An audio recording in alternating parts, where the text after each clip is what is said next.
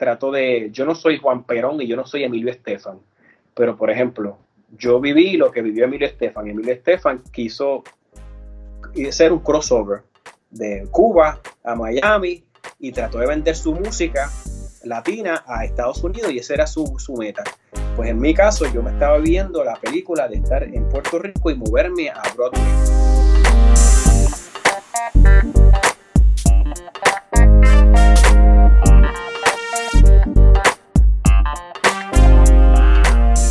Que hay familia? Mi nombre es Jason Ramos y bienvenido a Mentores en Línea, un podcast donde hablamos con empresarios e influencers responsables por las marcas más destacadas, para que así conozcas quiénes son tus mentores en línea.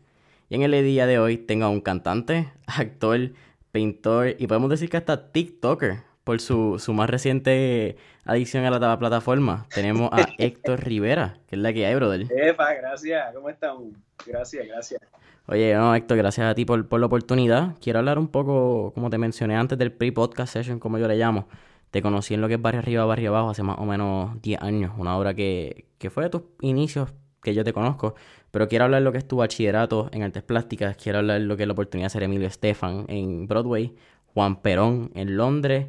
Y lo más reciente, estamos hablando de Daniel Santos in the Heights. Pero cuéntame, cuéntame ese comienzo. ¿Quién es Héctor? Pues mira, este Sí, he tenido la fortuna de trabajar en diferentes medios, siempre fui enfocado, ya que tu público es de, muy jovencito, pues siempre desde pequeño pues tuve esa, esa inquietud de tratar de hacer las artes en todas sus expresiones. Nunca me dividí por una sola, no pude, aunque traté, pero siempre buscaba este, pasión y buscaba lo lindo de cada, cada expresión y siempre quería aprender.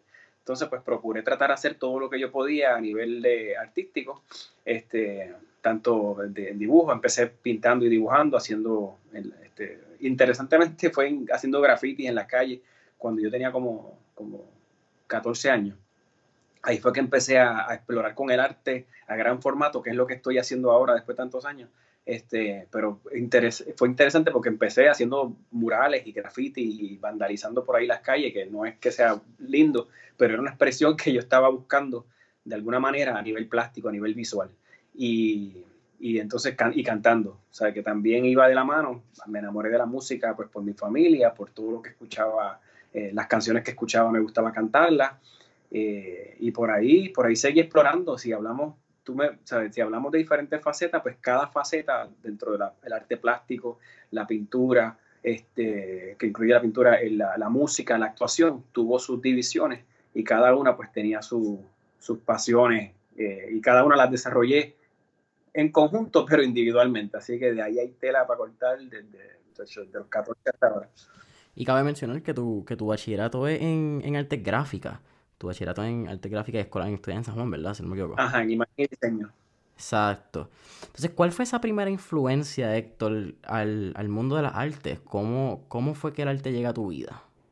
La, la primera influencia fue, eh, yo creo que yo siempre estuve claro de que quería mezclar las tres cosas de la actuación y todo, porque yo recuerdo que las primeras cosas que yo hacía a nivel artístico, este, además de los murales y eso, era, era dibujar en mis libretas que ahora se conocen como storyboards, pero yo jugaba eh, actuando como si fuera un personaje, por ejemplo, este, hoy jugaba que voy a ser un boxeador y este boxeador tiene un contrincante. Pues lo que yo hacía era que actuaba obviamente en mi cuarto como si fuera el boxeador y peleaba con la almohada como si fuera el contrincante, pero mostraba los resultados a través del dibujo. O sea que yo dibujaba a mi contrincante como yo quería que se viera en cada round, mientras entonces, ahora me doy cuenta de que yo estaba mezclando lo que ahora mismo es como un storyboard de una película cualquiera, que estaba buscando esa exploración de mi cuerpo y de performance y de, explorar lo que yo era y, de ser otra persona, meterme en otra piel de, alguien que no, que no soy, que es la actuación, pero también lo dibujaba. Y era pues una expresión que me gustaba mucho y desde Kindle recuerdo que dibujaba mis carritos, dibujaba mucha letra, me gustaba mucho el texto este, pero ahí, ahí yo creo que, es que comienza la parte, por lo menos la parte del dibujo, que fue la primera pasión de todas. Y es bien interesante porque esto no es algo que, tú soñaste a mitad de camino. Esto fue bastante desde siempre realmente. Y lo que está pasando ahora no es obra y magia Espíritu Santo. Fue algo que tú soñaste desde niño que tú querías ser. Sí, así es. Yo, este, gracias a Dios, tuve como muy claro lo que quería hacer, pero, pero a, la al mismo tiempo, como en mi familia no había nadie que estuviera haciendo lo mismo, lo hacían porque tenía tíos que dibujaban, pero no profesionalmente. Mi música hay cantantes y hay músicos, pero lo hacen eh, obviamente tampoco a nivel profesional. Eh, pero, pero lo, fui descubriendo de esa manera. Yo fui el, ya construí mi camino a nivel profesional y eso, pues solo en ese sentido, pero obviamente con la influencia de mi familia y de mis padres y de mis tíos y, y todo, pero siempre estuve claro. Lo que pasa es que yo creo que era el, el artista y yo creo que todos los tus, oyentes y todo el, que tiene artista. Yo soy una persona introvertida dentro de mi campo, de mi, de mi casa y de, y de mi familia y eso, no soy, pero sin embargo me gusta llamar la atención cuando se trata del arte. Y yo creo que muchos tenemos de, eso, me gusta llamar la atención. Yo creo que la mejor manera que llamaba la atención era dibujando en la escuela, los mapas de Puerto Rico, cuando la maestra me mandaba a dibujar cosas, me encantaba ir a la pizarra a dibujar este, actuar en, comerciales y, buscar la manera de, no ser yo a través de otras expresiones que al mismo tiempo pues, pues era, era yo mismo. Pero yo creo que por ahí, por ahí va la cosa, esa manera de tratar de llamar la atención y no específicamente una sola rama del arte. Siempre traté y tuve claro que quería hacerlo todo al mismo tiempo y al sol de hoy, pues gracias a Dios, sí. Y con la fortuna que he tenido, pues, este, eh, pero yo creo que más es por suerte, tiene que haber muchas cosas, pero he podido explorar, explorar cada, cada faceta al mismo tiempo y todavía lo sigo haciendo. Sin duda alguna, eso, eso es un talento, porque cada faceta individual es bien particular, es complicada. Imagínense ustedes, familia mentora en línea, hacer las tres a la vez. Pero entonces, Héctor, cuéntame, ¿cómo llega el teatro a tu vida? El teatro llega ya, pues, si, bueno, yo más o menos como a los 12 o 14 estaba dibujando, ya luego me interesé por hacer música para ese tiempo estaba la música del underground, que era la, que era la música así, reggaetón, pero del tiempo de allá, de underground, y traté de explorar eso también y lo hice. Y después comenzaron, este, eh, me metieron en una agencia de modelaje donde habían audiciones para hacer comerciales. Yo creo que ahí fue que me interesó, porque tan pronto me agarraron en el primer comercial de la primera audición que hice, me di cuenta que había unos chavitos que podía ganar de manera bien fácil. Un día grababa esto, algo que me gustaba, era otra persona y me daban dinero chévere. Para ese tiempo yo eran como mil pesos, qué sé yo, por un anuncio que duraba un año o algo así. ¿Cómo es? ¿A qué edad fue esto?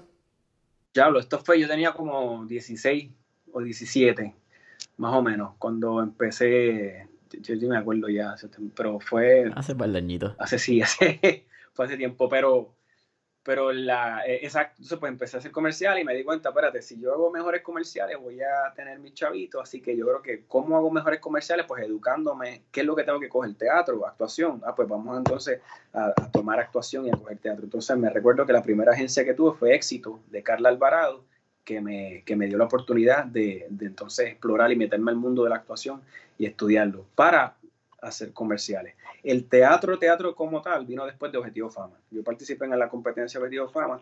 De ahí me ofrecieron la oportunidad de hacer teatro musical con un grupo que se llama Fama, Fame, que era un, musical que se hizo en Bellas Artes. Y esa fue la primera vez que yo pisé Bellas Artes en un musical donde pude combinar baile, actuación y música. Pero eso fue después de la oportunidad que me dieron de, de, hacer Objetivo Fama, que era una competencia, para el que no la conoce, que no creo que, me imagino que muchos no la conocen, era una competencia de talento que se hizo en Puerto Rico, antes de las redes y antes de todo, era como que la, gente veía televisión, ¿sabes? No era como que existía más nada. Veían televisión, entonces era el programa número uno y era esta competencia de 20 cantantes de diferentes pueblos de la isla, en donde estaban cantando canciones covers. Y, y yo dije, cuando se me presentó la oportunidad, dije, coño, voy a recibir clases gratis de performance, clases gratis de actuación, clases gratis de, de, música, voy a tener la exposición en los medios, en la televisión, la gente me puede ver, pues tremendo, por aquí nos vamos. Y, hice la audición, me agarraron, tuve la oportunidad de hacer Objetivo Fama completo, llegué a la final, llegué tercero, recuerdo, y, y después de ahí, pues entonces surge la oportunidad de hacer teatro, pues por el reconocimiento ya que la gente quizás tenía, eh, me dieron la oportunidad. Y de ahí pues era como que agarrar esa oportunidad, seguir estudiando para, para hacer fuerte en lo que yo quería hacer y, entonces eh, de ahí surgieron las otras prácticamente. Y es bien interesante porque mencionan la educación. Y, y, no siempre un artista, artista puede ser música, puede ser pintura, puede ser obras, ¿verdad? Actor. pero no siempre se coge la carrera tradicional de, de la educación y es bien interesante porque también mencionas la importancia de mentores, de aprender de personas que ya han recorrido tu camino y tienen esa experiencia en, en ese campo. Sí, absolutamente. Sí, los bueno, yo en mi camino he tenido muchos mentores este, y por eso está bueno lo que estás haciendo con este programa, porque con el podcast, porque, porque ¿qué hace falta? Y lo bueno que tenemos ahora es que tenemos mentores en todos lados. O sea, con tu podcast vas a ver un montón de mentores en todos tus capítulos. Vas a ver en los libros, en los audiobooks, en YouTube, en todos lados vas a ver mentores que no hay excusa para poder hacer las cosas si las quieres hacer, este, de acuerdo a lo que quieras estudiar, obviamente.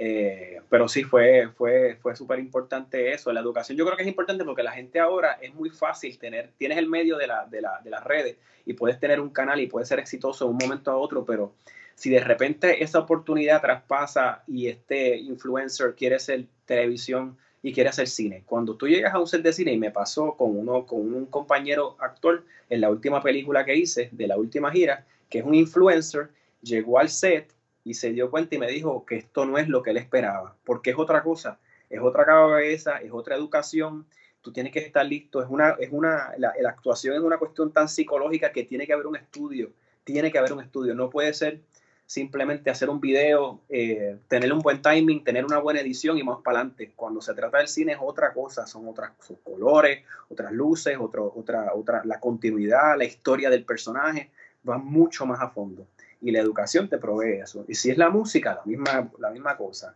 Cantar está chévere, todo el mundo puede cantar lindo, pero no hay nada más malo que escuchar un cantante con buena técnica, pero que no te transmita nada. Y eso pasa mucho también. Tú tienes que transmitir. ¿Cómo tú transmites? Pues escuchando a tus mentores, viendo de dónde las pausas, la, la técnica obviamente está ahí, pero también tienes que sentir cómo tú sientes viviendo y cómo tú vives educándote todo eso, todo eso es importante, mano, todo eso. Así que, que, el que esté en un viaje mental de que tiene muchos followers y que va a seguir por ahí para abajo, felicidades, mano, porque eso está buenísimo, porque tienes la atención. Pero, mano, es más nítido que tú sobresalgas de todos esos otros influencers con una, con una buena preparación y ya, ¿sabes? Esto, un ejemplo es Didi Romero, que está con nosotros ahora. Didi es una muchacha muy talentosa, mano, muy, muy talentosa, pero ha estudiado y se ha fajado y tiene sus followers, pero tiene también una base grande de, educación, de, porque es porque de, de, teatro musical, pues porque es lo que quiere hacer. Entonces... Te me, te me fuiste ahí. ¿Qué, era la, ¿Qué fue lo último que me estabas diciendo de, de Didi? Nos quedamos ahí. Este, no me acuerdo, pero yo, pero sí, que yo creo que la, básicamente la línea está ahí, eh, eh, educarte para poder sobresalir de los demás. Eso es lo más importante. Y la educación está en todos lados. Mencionaste el libro, mencionaste podcast y mencionaste ebooks. ¿Qué, ¿Qué está en tu librería? ¿Qué escuchas? ¿Qué lees? ¿Lees más de motivación? ¿Lees más de, de arte? ¿Qué, ¿Qué escucha Héctor? Leo, bueno, escucho mucho audiolibros de diferentes, de diferentes autores, depende de lo, de lo que quieras saber, de arte, de, autoayuda. Ahí no te estoy viendo, no importa, tú me estás escuchando, ¿verdad? Estamos aquí, tranquilos. Ah, pues, perfecto. Este, pues audiolibro, este, podcast, es que escucho de todo. Tú ves mi, mi, mi, mi de eso y escucho. Ahora mismo me acabo de suscribir a tu página para entonces escucharte todos los capítulos. Yeah, gracias. Pues sí, Sí, seguro, mano, porque, porque ya, por lo menos yo, si estoy pintando, estoy haciendo algo, me gusta escuchar cosas de gente, de entrevistas, cosas interesantes. Pero sí, dentro de mi repertorio, para no decirte títulos, pero dentro de los temas, mucho cosas que tienen que ver con el arte. Cuando veo a YouTube, por ejemplo, veo muchos videos que tienen que ver con las galerías, con el arte, con, con esa parte la, la veo mucho en YouTube. No música, fíjate, no tanto. Veo más lo que tiene que ver con el arte plástico. Este, los audiobooks, los, los, el tema que mayormente tengo son de autoayuda y de liderazgo. Trato de explorar liderazgo de negocio, porque lo, malo del artista es que a veces no es, es muy sensible y a veces esa parte del negocio cojea. Pues entonces esa parte la trato de educarme bastante porque quiero seguir viviendo del arte, así que tengo que educarme en la parte del negocio. Y esos son los libros que tengo. Y de, y de, de y de así de podcast, pues de, de con, con sus sesiones, con a, a, cosas, a, este, cosas que tienen que ver con el cine, con este, 24 este, frames, Este, ahora Francisco Zamora sacó una, una de esos de, de, de, podcast también, ¿sabes? Es, es, que hay tanto que escuchar. Entonces, Héctor, cuéntame, ¿cómo te preparas para un personaje cuando, cuando viene a ser al, teatro, al musical? Porque estaban mencionando anteriormente la, la diferencia de, de llegar a un, a un, set de televisión, de llegar a un set de película, desde el punto de vista de crear un video en YouTube, porque son distintas experiencias.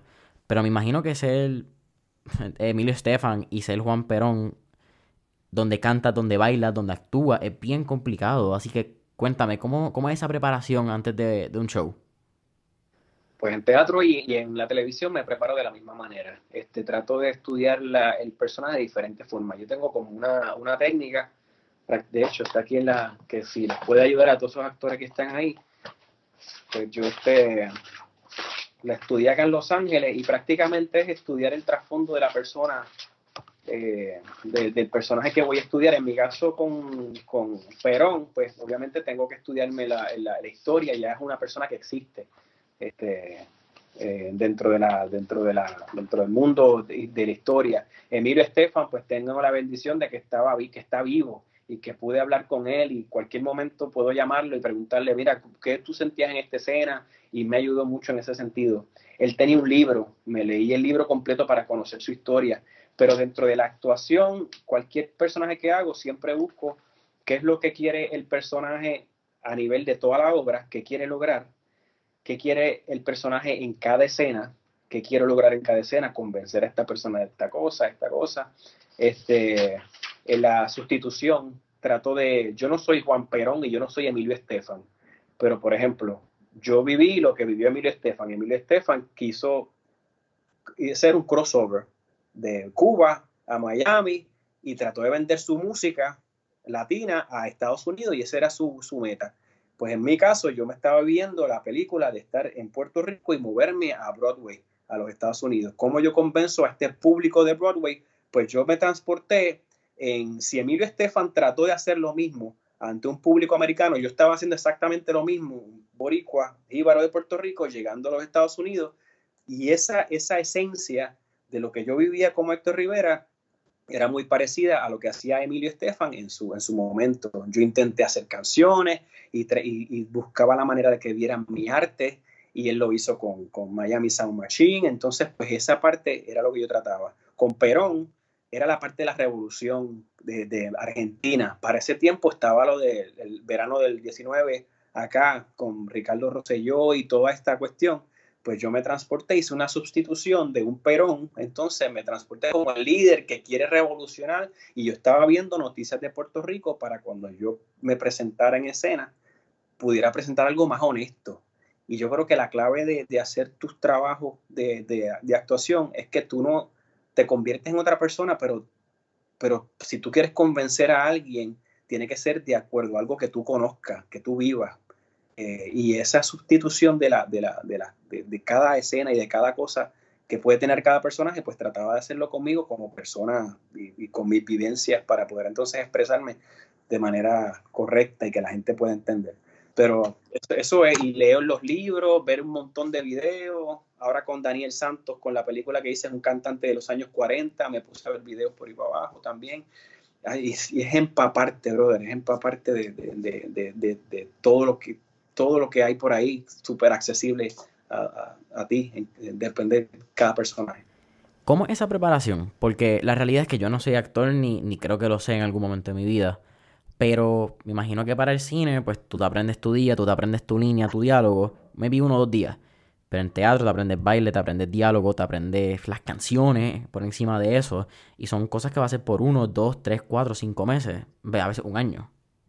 Sí, sí, no, es por lo menos en Puerto Rico hay una preparación yo, este, de varios meses, uno o dos meses si son musicales, que es lo más difícil. Acuérdate, tú tienes que llegar a, a, una, a, una, a un ensayo, aprenderte la letra primero, la memoria, Después tienes que bloquear también la dónde vas tu cuerpo cada vez que alguien habla o cada vez que tú hablas, y eso es algo que se estudia por horas. Luego tienes que entonces este, estudiar la música, las canciones, dónde no, o sea, no desafinar obviamente y tener la conciencia de que estás cantando, dónde va el aire y todo eso. Y luego está el baile, que tienes que entrar, para el colmo que tienes que cantar, tienes que aprenderte las líneas, tienes que interpretar como un actor para que puedas sentir, hacer sentir a la gente, tienes que bailar y tienes que brigar con el aire y con la respiración. Todo eso parece fácil, pero no lo es y es muy complicado y se hace a través de varios meses. Para Broadway yo tuve nada más que dos semanas para hacer todo eso. Yo hice una audición de Broadway y era que el actor principal se iba, que era el que hacía Emilio Estefan, se iba e hicieron una audición especial a nivel de todos Estados Unidos para encontrar el nuevo protagonista que interpretara a Emilio Estefan. Y yo, y me, yo recuerdo que me llegó la, la, audición por, por email de mi agente. Eran, somos cinco escenas y tres canciones. Y yo las hice en mi casa, canté las canciones, hice las escenas con alguien que me leyó y lo, lo enviamos. Recuerdo que me mandaron a llamar a Nueva York para estar con, al frente de todo el mundo. Yo recuerdo que estaba Emilio, estaba Gloria Estefan, estaba el director de la obra, estaba el escritor de la obra que acababa de ganarse un Golden Globe con Birdman, que era, ¿sabes? Estaba el coreógrafo, estaban todos así. Y yo hice mi audición. Tranquilicé mis escenas, hice todo. Después del callback, me mandan para Los Ángeles y hay otro callback final con otros, otros últimos, ya los últimos Emilio Estefan que yo estaba pensando. Cuando llego hacia la última ronda en Nueva York, nuevamente, pues hago la audición con la misma gente y yo pues, ¿sabes? Tengo que meterle todo porque habían como tres Emilio Estefan más tratando de llevarse el personaje. Y cuando me indican finalmente que yo era el elegido, este, para hacer el personaje, me dicen, tienes dos semanas para aprenderte todo el musical, este, para irte de Los Ángeles, yo me acababa de mudar a Nueva York por un año completo, cambiar tu vida, mudarte completamente, aprenderte el musical completo, aprenderte los bailes y aprender todo, tienes dos semanas. Y efectivamente eso pasó. O sea que en este caso de Broadway yo tuve solamente dos semanas para aprenderme todo para que el lunes de la, de la segunda semana me tiraran al medio con un público así completo de Nueva York, que ni no había ningún boricua, todos americanos y de diferentes partes del mundo, para entonces zumbarme ahí, este, que fue bastante estresante, pero a la primera que lo hice, pues ya, ya salió bien. No, y es increíble porque a veces cuando se habla de empresarismo se dice que, que el viaje del empresarismo es tirarse de un avión sin paracaídas y lo vas construyendo mientras vas cayendo. Y eso fue exactamente lo que a ti te pasó aquí. Tú tenías que hacerlo y no había de otra manera. Sí, sí, mano, pero, y, es importante eso que mencionas, porque, porque si tú te vas tú te, si tú te pones a analizar las cosas, los pros y los contras de las cosas, no haces nada, no lo haces. Yo muy bien pude haber hecho, es que yo no puedo hacer eso en dos semanas, voy a quedar mal. Y si entonces se me olvida la letra en el público, y de repente mi carrera se va para siempre y es la primera oportunidad que tengo de estar en Broadway y se me olvida. Y no sé, si yo me pongo a pensar y analizar las partes negativas, eh, pues no, uno no lo hace. O sea, tú tienes que, ¿qué tengo? Esta tu semana, pues tengo que meterle, prepararme y practicar y practicar y practicar y practicar hasta la saciedad para que esto quede o quede, ¿sabes? Porque es la oportunidad y las oportunidades llegan así, tú las tienes que agarrar, tú no puedes comerte la mierda en ese sentido, tú tienes que agarrar lo que está y, y pero estar preparado. Por eso es importante, vuelvo y repito, la educación, porque de repente uno de tus oyentes recibe una llamada de Miami o de otro, de otro lado para hacer un negocio o para hacer este, eh, mira, tenemos esta plaza de tal negocio, si te interesa. Si tú no tienes esa educación de fondo, tú vas a estar bastante asustado. Si tú estás muy preparado y lo sabes, no hay nada más seguro que tú te sientas como líder y como emprendedor que tener la seguridad de tu educación y de lo que sabes. Sencillo. Si tú cojeas de esa parte, entonces empiezan las inseguridades. Y en mi caso, yo tuve la educación de Puerto Rico, que aquí se hace de todo, aquí tú tienes que cantar, aquí tú tienes que actuar, aquí tú tienes que pintar, aquí tú tienes que hacer todo para poder subsistir en el, en el arte. Y cuando llega esa oportunidad de que me dicen, tienes dos semanas para aprenderte todo, pues yo tenía el bagaje completo de que, bueno, pues tengo mi educación en Puerto Rico, muchas obras que pues vamos a hacerlo y, mano, meterle mano, brincar. ¿Y qué puede pasar? Que se me olvidara, pues, pues, ya, se me olvidó. O que me cayera en el escenario, o que me dijeran que era una porquería, pues que se joda.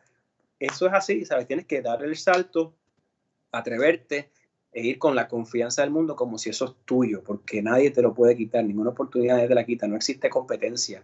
¿Sabes? Eso es tuyo, eso es tuyo. Te llegó la oportunidad, te llegó la llamada, pues agárralo, abrázalo, prepárate, practica y zumba.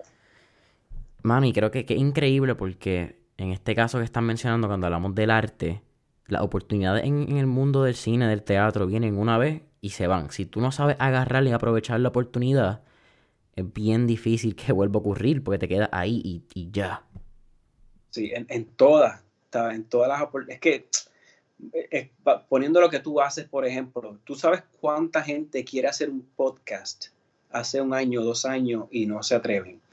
¿Por qué? Porque entonces empieza, pero es que no tengo el equipo de sonido, pero es que esto no se puede hacer por tal y tal cosa, pero es que yo voy a preguntar, pero entonces esto, entonces si tú no lo haces, no, si tú no actúas, las ideas pueden estar en el aire, pero no pasa nada no pasa nada, tú tienes que actuar y tienes que hacerlo y si no sabes algo, pues lo conoces y en el camino te, de repente la primera entrevista no es la misma que esta, en tu caso, pero tú vas aprendiendo en el camino y tú me escribiste y yo te dije que sí, vamos a meterle y así, pues sencillo, y de la misma manera que yo, que si yo quiero estar en un proyecto, le escribo a las personas, este, al director, ¿quién es el director? Quiero estar en un proyecto, mira, estoy aquí para si me quieres audicionar, ya estoy en Puerto Rico, tienes que actuar, hermano, o sea, no, las, las cosas no te pueden llegar no te van a llegar a ti directamente, tienes que meterle mano, estar atento, no perder tiempo y, entonces y brincar, dar el salto ese, este, porque nada, mira, vivimos una sola vez, ya de aquí a 100 años todo el mundo va a estar muerto y eso se oye pesimista, pero, pero a la vez para mí me ayuda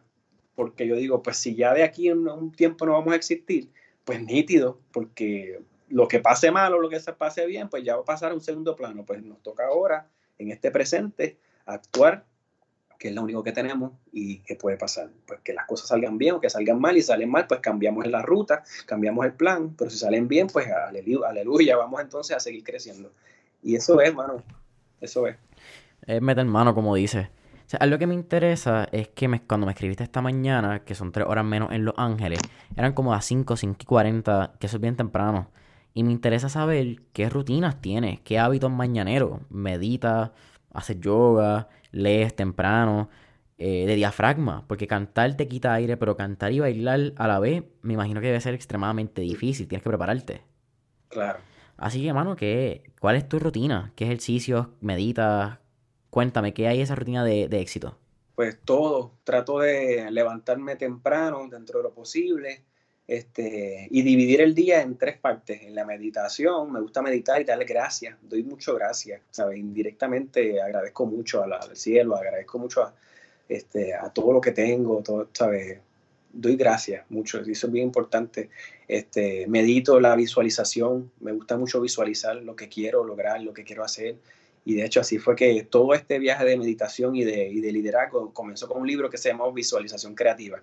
Y fue la primera vez que, yo, yo, yo, nunca me olvidé ese libro porque lo vi en, en, una farmacia, visualización creativa, que es esto, lo compré y entonces me di cuenta de que con la imaginación, que es increíble, o sea, nuestra imaginación es ilimitada, podemos crear y podemos vivir lo que queremos. Y entonces es tan poderoso tú visualizarte y sentir lo que otro, y es la atracción, ley de atracción, todo el mundo sabe esto ya porque eso está hasta la saciedad, todo el mundo sabe de esto, pero es importante, es importante eso, primero porque te provoca una felicidad y tú ves todo más lindo y más, y más positivo y puedes lograr. Y incluso cuando llegan los momentos difíciles, pues puedes aferrarte, puedes enfrentarlos de mejor manera porque estás con una, un caparazón lleno de, de, de seguridad.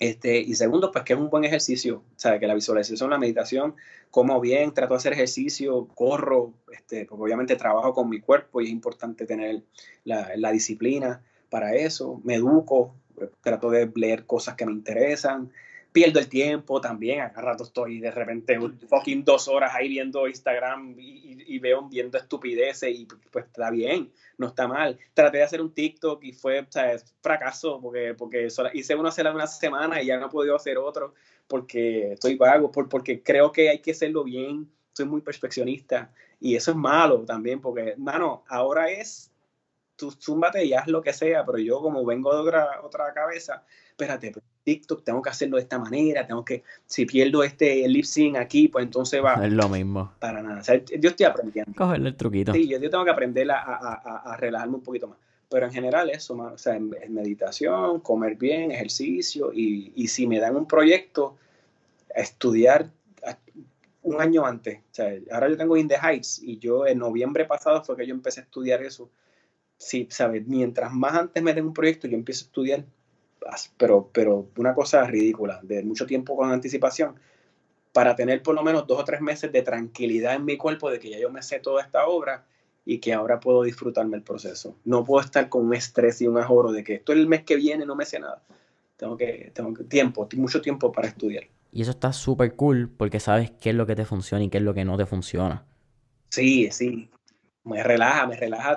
Esto, la, eh, este, In the Heights es un musical que, que es rapeado. Yo, yo, yo, yo canté rap en algún momento en mi vida, pero no en inglés. O sea que tenía que tener el inglés mangado y el rap mangado. Entonces yo dije, ¿de qué manera puedo hacer esto? Pues aprendiéndome la letra.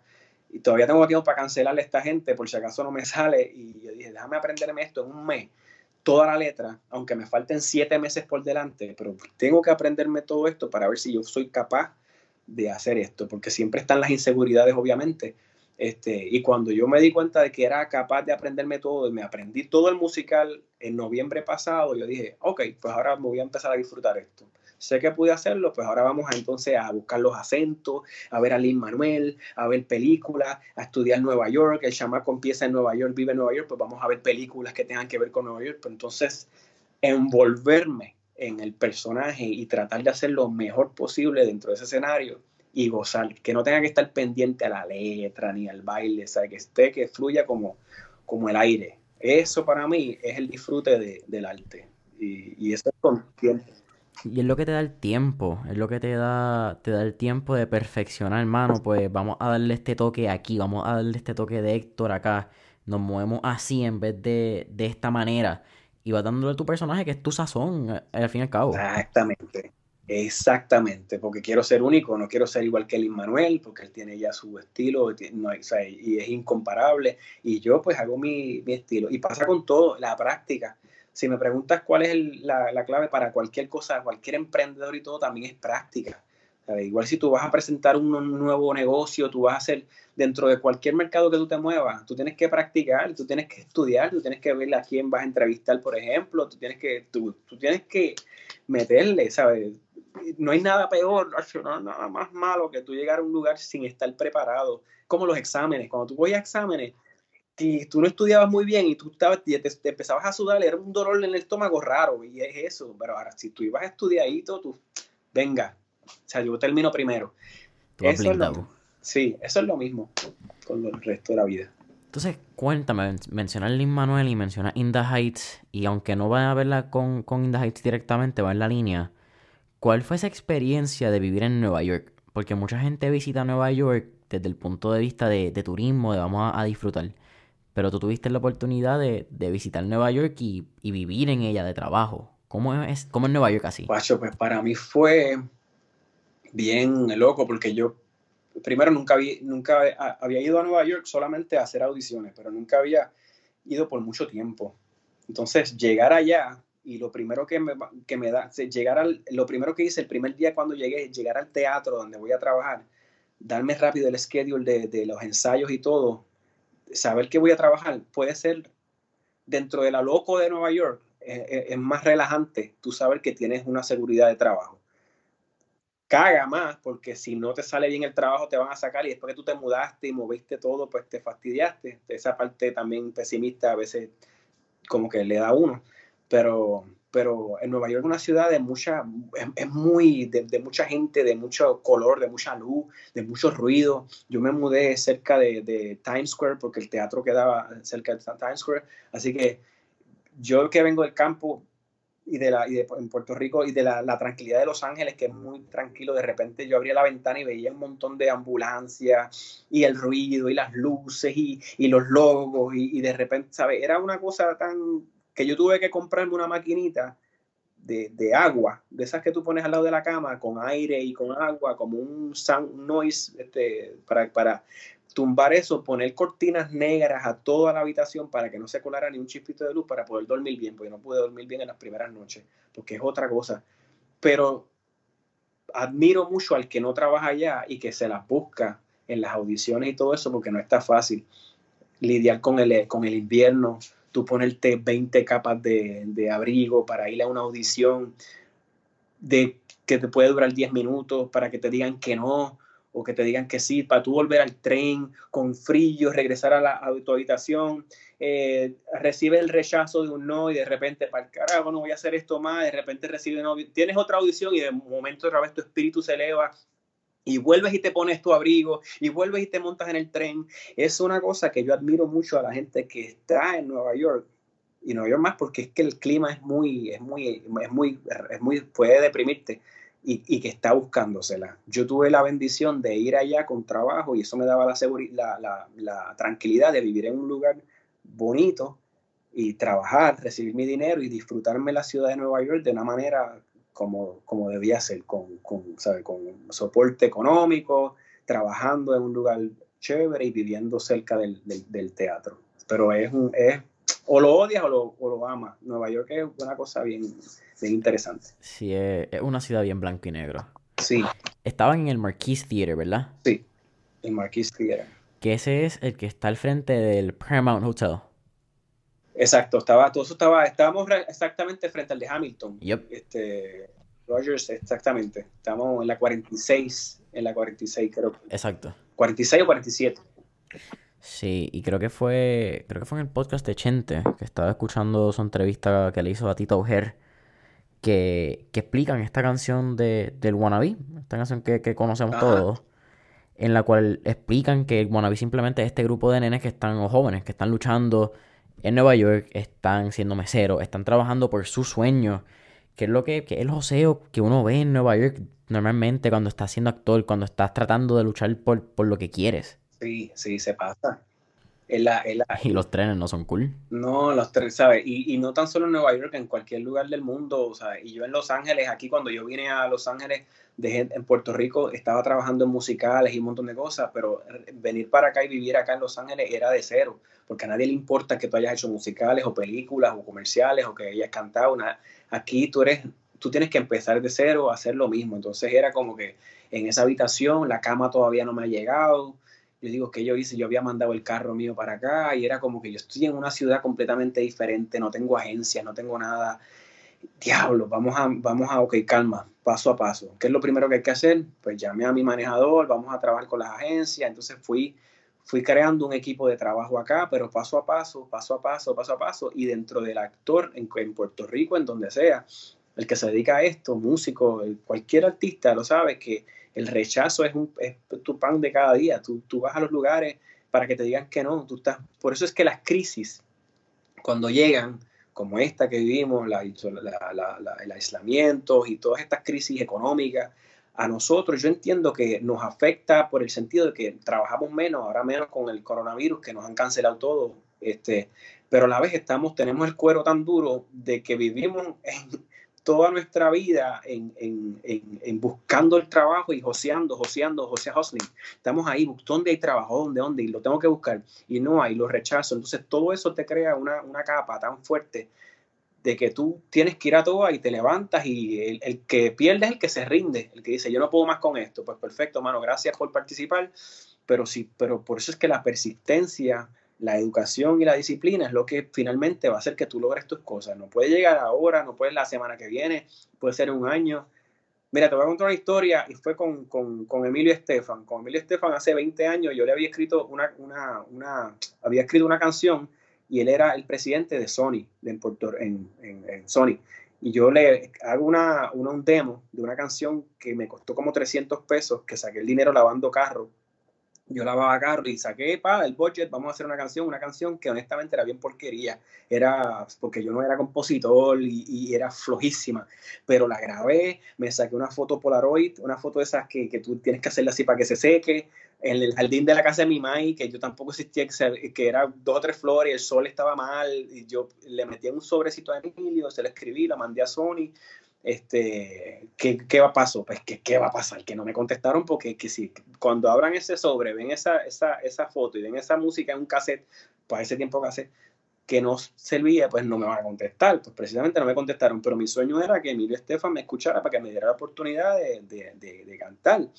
Pasan fucking 20 años y yo y, y, y, no y era tan surreal el hecho de que después de haber sido seleccionado en On Your Feet que Emilio Estefan me esté dando un abrazo y que no tan solo él me escuchó, él, yo estaba representando la vida de Emilio Estefan en fucking Broadway, en el foro más importante de entretenimiento de Nueva York y casi del mundo, eh, en fucking Emilio Estefan. Entonces, son cosas que yo digo, coño, me tomó 20 años, así que todos esos oyentes que te están viendo, quizás ahora en este momento quieres, tienes un sueño y pueden aparecer 20 rechazos y 20 personas que te digan que no puedes hacerlo, pero si perseveras, llega un momento de que el universo dice, wow, a la verdad que tú sigues todavía aquí metiendo esto, ¿ah? vamos a darte la oportunidad porque es que no hay, de otra, si no te rindes, pues vamos a darte otra. Y obviamente, siempre teniendo tus planes alternos, que en mi caso era pues completar mi bachillerato de arte, seguir trabajando como pintor y como, como artista gráfico, preparándome en diferentes facetas para poder trabajar en todo lo que a mí me gustaba pero, pero siempre quise vivir del arte y me tenía que dar cuenta que era más sacrificado, tenía que prepararme más, pero si eso era lo que tocaba para poder vivir del arte y pagar mis cuentas con el arte, pues tenía que prepararme y tenía que joderme. Y eso fue, básicamente fue lo que hice. Así que puede tomarte una semana, dos o veinte años, pero si perseveras, llega el momento que llega. Y te pregunto, ¿tuviste oportunidad de, de decirle a Emilio Estefan 20 años después sobre el caso que había enviado? Sí, le se lo dije, hermano Emilio, yo te mando un disco y, ah, él me dijo, oye, pero Héctor, lo que pasa es que yo no recibí nada, o sea, yo ni me acuerdo de eso. no, yo imagino que tú no recibiste nada. Y él me decía, lo más seguro esos sobres los cogen y los botan a sí mismo, porque como no vienen, yo no, yo no estaba padrinado.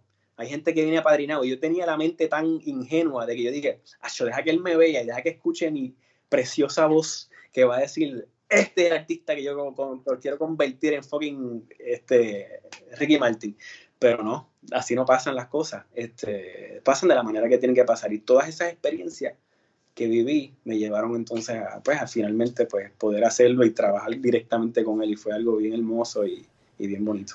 Tiene que ser una, experiencia tan y tan gratificante tú, tú poder, ¿verdad?, trabajar con esa persona que, que admiraba hace 20 años. Pero como digo, fueron 20 años de alto trabajo. Sí. Y sin esos 20 años de cantazo, de no, de rechazo, de buscártela, creo que, que tu historia no fuese la misma. Porque la experiencia se gana con, con, con cantazo y eres el resultado de, tu experiencia, de tu, de tu trabajo, punto. Absolutamente, mano. Tienes toda la razón. El, el, la, y, me, y, recuerdo la, esos 20 años, es la educación. El llegar a, a esa audición y entrar por la puerta y ver todo ese grupo ahí, lo que hizo mi mente fue, coño Héctor, ahora es el momento, ¿sabes? Tuviste oportunidades, tuviste rechazo, este, pudiste hacer teatro en Puerto Rico, muchas obras, o sea, que utiliza todas esas experiencias, todas las caídas que tuviste, todas las victorias que tuviste en tu país, todo el Puerto Rico que llevas en tu espalda para hacerlo lo mejor posible, porque esta puede ser quizás tu última oportunidad este, así que métele. Y yo creo que toda esa, esa pasión y esas ganas de que ya es el momento de que se me abran las puertas afuera, fue gracias a todo eso, a, ese flashback de, tantas cosas que, hice. Y entonces, como te dije, una cosa alimentó la otra.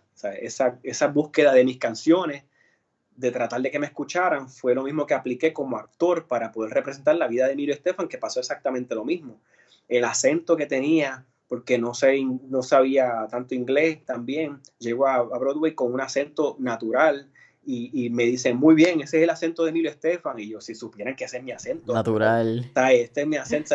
Tú no sabes dónde la vida te pone de acuerdo a lo que tú eres, así que, porque yo vivía con la inseguridad del acento, qué sé yo, para nada, abraza eso, abraza tus inseguridades, abraza tus defectos, y si, y si puedes mejorarlos, pues mejora. uno sabe, uno tiene que ser honesto y dice, mira, a mí me falta esto.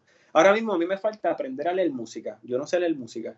Este, me aprendo todo de oído, todo. Porque, pues, porque mi trayectoria de vida nunca tuve la oportunidad, no sabía ni que se estudiaba música. este, y ahora pues sé que... exacto, ahora sé que tengo que, meterle más porque es más fácil. Yo trabajo siempre con un coach y, le, y él me lee y yo, pues, esa es mi forma de estudiar. Pero quisiera, y me ha funcionado pero quiero aprender entonces a leer música porque sé que es una de las mis, debilidades. Este, y así, y tú vas creando esas capas hasta que te vas desarrollando y logras un mejor este, ser humano de, profesionalmente hablando, tú sabes. ¿Le sigue añadiendo truco al cinturón de Batman? Exactamente. Mano, y entonces cuéntame la experiencia de trabajar con, el único y, recibir ese mensaje de que va a trabajar con Lin Manuel Miranda en In the Heights. Brutal, mano. estamos hablando de, que Lin Manuel ha hecho historia no tan solo por In the Heights, sino por Hamilton. Es el actor de teatro más influyente del mundo y tener la oportunidad de hacer el mismo papel que hizo él en Puerto Rico este, con el apoyo de su familia y con el apoyo de, la, producción y todo, es, sumamente especial. Por eso te digo, yo creo que es de la, todo lo que yo he hecho, incluyendo Broadway y todo, uno de los proyectos más especiales y más retantes que me ha tocado, porque primero es en mi casa. Hace cinco años que no trabajo aquí. Eh, tú, estás trabajando para tus amigos, para, tu, para tus vecinos, para, para tu boricua, para tu gente. Y segundo, pues, es, volver a, lo, a lo tuyo, es volver a donde naciste, es volver a, donde te criaste. Ay, sí, sí, tú trabajar en Puerto Rico, llegar a Bellas Artes, ver a la gente, ver ese carol, el, sudar, ¿sabes? Es tan nítido. Y, y, obviamente la gente de Puerto Rico es muy exigente y tú no puedes llegar a hacer una porquería, tú tienes que hacer algo como se merece la gente de Puerto Rico, porque es un público exigente y eso el mundo entero lo sabe. Y eso está chévere porque de la misma exigencia del público es la exigencia del, del, performer, del artista. Y, y, esa parte la tengo muy arraigada. Y, y, por eso nos estamos preparando. El cast está buenísimo, todos están emocionados. Hay parte de los de la, del cast que son directamente de, de, de la obra original de, de, In the Heights. Este, la música está buenísima. El director Marco Santana está trabajando bien. Estamos criollizando un poquito ciertas cosas para que sea tenga el toque de Puerto Rico, pero se mantiene la esencia completa de lo que es de lo que es In the Heights y que sea aquí. Eh, ahora obviamente con el coronavirus no sabemos qué va a pasar con, el, con la, la, obra, posiblemente se posponga por la seguridad de todos, pero ya esas semanas que he tenido de, ensayo han valido la pena y sea lo que pase, obviamente por la cuestión mundial, pues ya no está en control de nosotros, pero, pero ojalá que cuando se dé, pues va a ser lindo. Amén, así será. No, y, y debe ser bien gratificante y se tiene que sentir bien cabrón, Héctor. Tú ir a la Puerto Rico con una obra como In Heights con Lin Manuel Miranda. Al, como estábamos mencionando al principio, mi primera obra fue viéndote con Barrio Barrio Abajo con, con mi viejo. Y, y, se tiene que sentir bien cabrón tú volver a, Puerto Rico, eh, treparte en ese escenario que te vio crecer, que sentir que tú has evolucionado tanto como actor, que has logrado tantas metas exitosas pero ser ese mismo actor por dentro que hace 20 años añoraba ser lo que hoy eres hoy en día.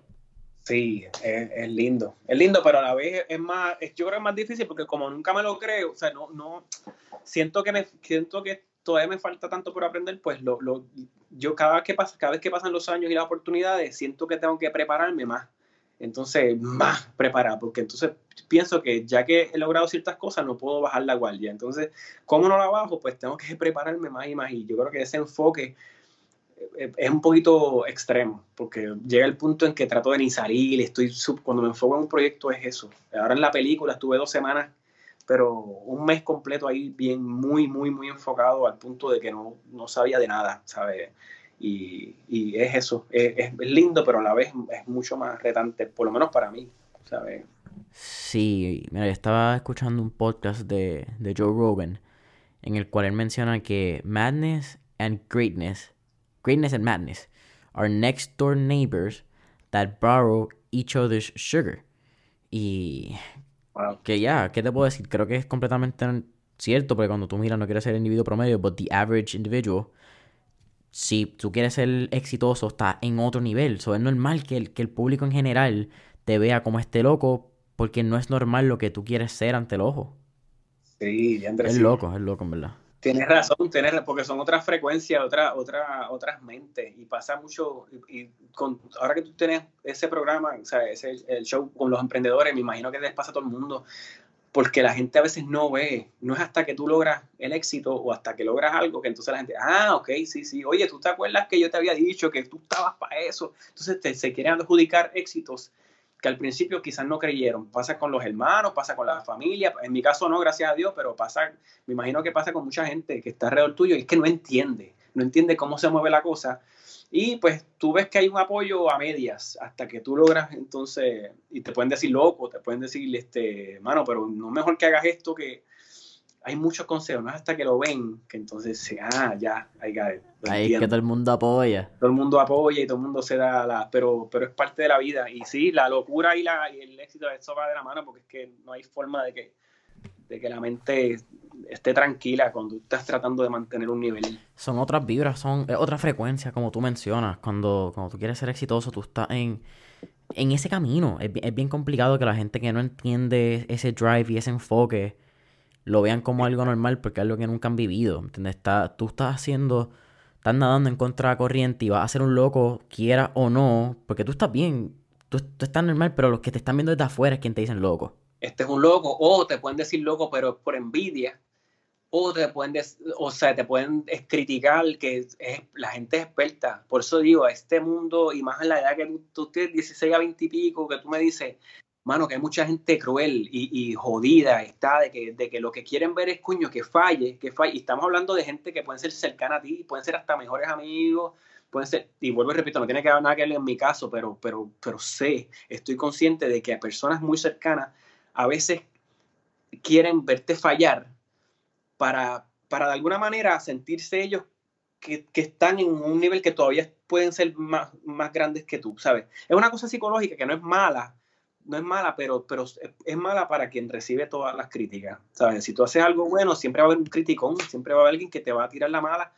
Y es por eso, porque, porque no, es, no tuvieron los pantalones para hacerlo ellos y para tener el éxito. Entonces, cuando ven el éxito, pues, ¿qué hago? Espérate, déjame bloquear eso, porque no, esto está muy chévere y yo en mi interior no lo acepto. Y pues, ¿de qué manera? Pues vamos a decirle o feo, o, fea, o whatever, o pues tu video es una mierda, no tienes talento, y, así va. Hay tanta gente, bueno, que si tú te pones a leer eso, te vuelves loco, te vuelves loco de verdad. O sea, que esa locura de que la gente a veces te critica es simplemente por envidia.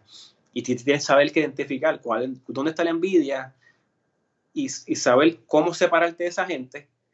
Y si es en tu familia, en tu, círculo, uno puede separar también eso, hacer un blog de, esa, de esas personas y simplemente entender que ellos no entienden lo que yo estoy tratando de hacer y seguir tu camino y seguir tu camino, porque tú es tu vida, es tu cuerpo, tú creces, naces, te levantas con tu cuerpo, te miras en el espejo, haces pipí viéndote el pipí, ¿sabes? Todo es fucking contigo, contigo, contigo. Entonces, tú no puedes depender de más nadie porque nadie vive contigo, ¿sabes? No puedes dejar que nadie domine tu cuerpo. Nadie, ni tu mente. Eso es una locura, que tú dejes que los demás influyan en ti, en tu mente y en tu cabeza, cuando tu vida tú tienes que vivir contigo mismo. No, bloquea, acepta y entiende. No te pongas a pelear, entiende. Es que lo más seguro este es un inseguro. Lo más seguro este quería lograr eso. Lo más seguro este es un bobo. Y, y así pues tú vas es un juego de ajedrez, brother. Esto es un fucking juego de ajedrez en la vida, de cómo moverte correctamente y seguir para adelante. Definitivamente. Y, creo que con las redes sociales se añade un poco a eso de, cuánto pueden criticar a quien le guste esta mierda de, del tirijara. Pero lo dijiste, bloquea, acepta y entiende. Y lo vuelvo a repetir porque es bloquea, acepta y entiende. Tú eres quien vive contigo mismo, tú eres quien vive con tus pensamientos. Lo que tú hagas y lo que tú no hagas lo sigues pagando tú en esta tierra, así que al fin y al cabo, ¿verdad? Y, y suena fácil. A veces podemos decir que, que, es fácil, pero no es fácil. Sí, no es fácil. Eso no es, no es nada, para nada fácil, definitivamente. Mira, Héctor, ya estamos llegando al final de la entrevista y al final de Mentores en Línea siempre hacemos tres preguntas. Así que la primera pregunta es, si pudieras escoger un periodo, una década histórica, ¿cuál periodo de década te gustaría revivir? ¿En el futuro o en el pasado? Eh, Pasado preferiblemente. Histórica, bueno, sí, histórica, sí, exacto. Pasado, pues yo creo que, mira, yo, yo no sé, yo creo que el renacimiento, para los 1500 para allá, ¿sabes? Eh, yo, por el arte, porque, porque era un, mundo en donde, en donde había, mucho respeto y, y, el hecho de poder hacer muchas cosas al mismo tiempo era algo que era bien visto. Este, y era, había una preparación bien genuina y, era una competencia, pero saludable, dentro de tantos renacentistas que hacían de todo al mismo tiempo, pero lo hacían con una calidad y un respeto bien nítido. Eso debe haber sido chévere. Otra época, los 1940, y es porque acabo de hacer la vida de Daniel Santos y me parece una época chula a nivel histórico, Puerto Rico, qué sé yo, 40, 50. Este, y yo creo que eso. Eh, eso, eso está bien cool porque esa, esa década de los 40, de finales de Segunda Guerra Mundial, post Segunda Guerra Mundial y, y ¿verdad? Si tocamos 50, pues es conflicto de Corea, que es bien interesante. Creo que a nivel de Puerto Rico, creo que fueron 65 mil, 70 mil eh, veteranos, que en paz descansen muchos de ellos, que, fueron a guerra. Así que, está súper cool. La segunda pregunta, ¿qué canción escuchas que te motiva antes de ir al escenario, antes de, entrenar, antes de... para pompearte? Este, canciones específicas, así no tengo, pero me gusta mucho, eh, no sé, yo me, yo me acuerdo, este, que está, no me lo vas a creer, pero hay una canción que yo, yo me pompeaba mucho, que no tiene eso, es que nadie lo, que se llamaba, yo creo que era Está Cabrón, era, era, claro. A la vela que está cabrón, que era yo. Gotay, Pucho. Está cabrón.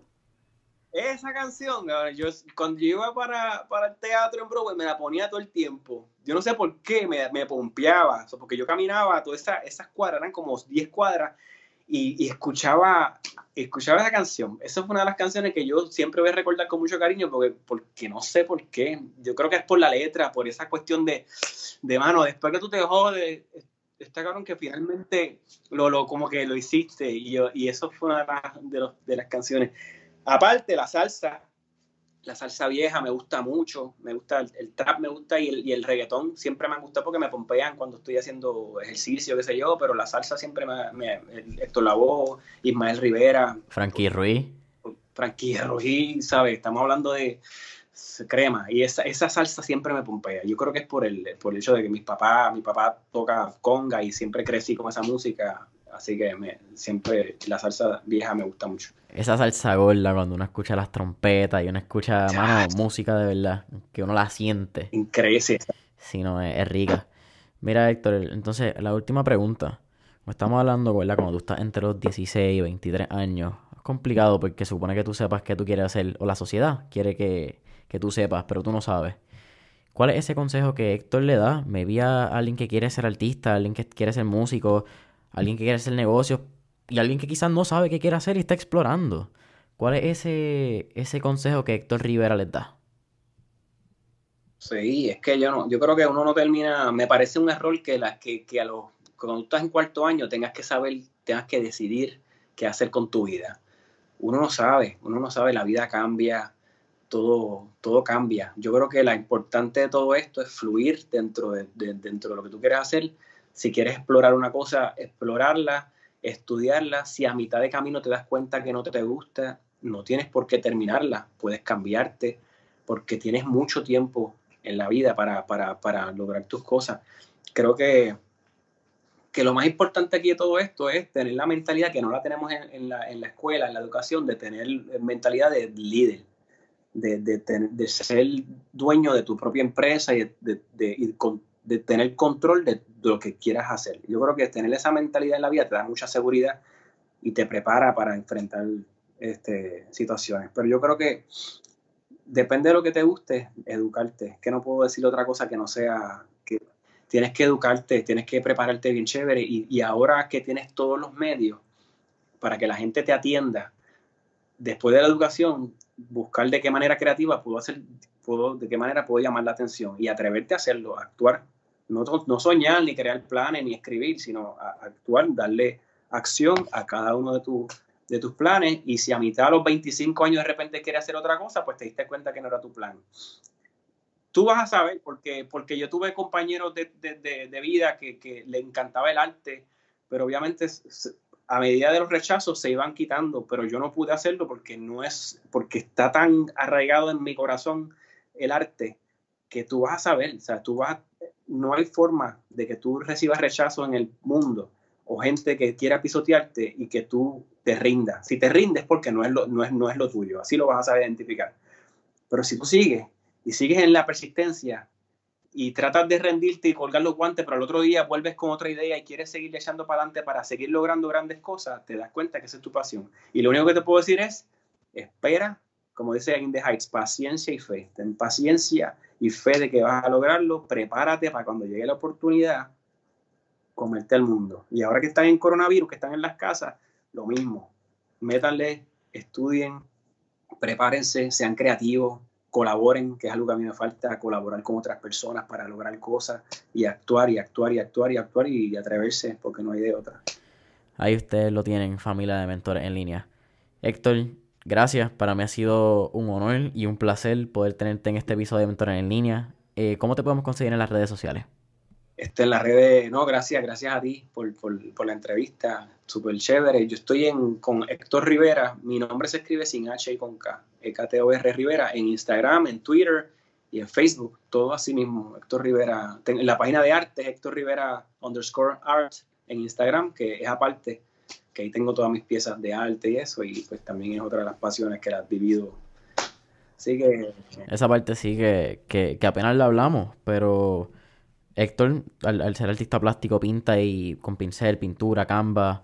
Eh, y es increíble, eh, tremendo artista, si no lo han visto, tiene obra y ha tenido exposiciones en Puerto Rico, que es, un hombre polifacético. Tratamos de expresarnos en diferentes medios y como se pueda, siempre con el respeto que merecen cada, cada arte.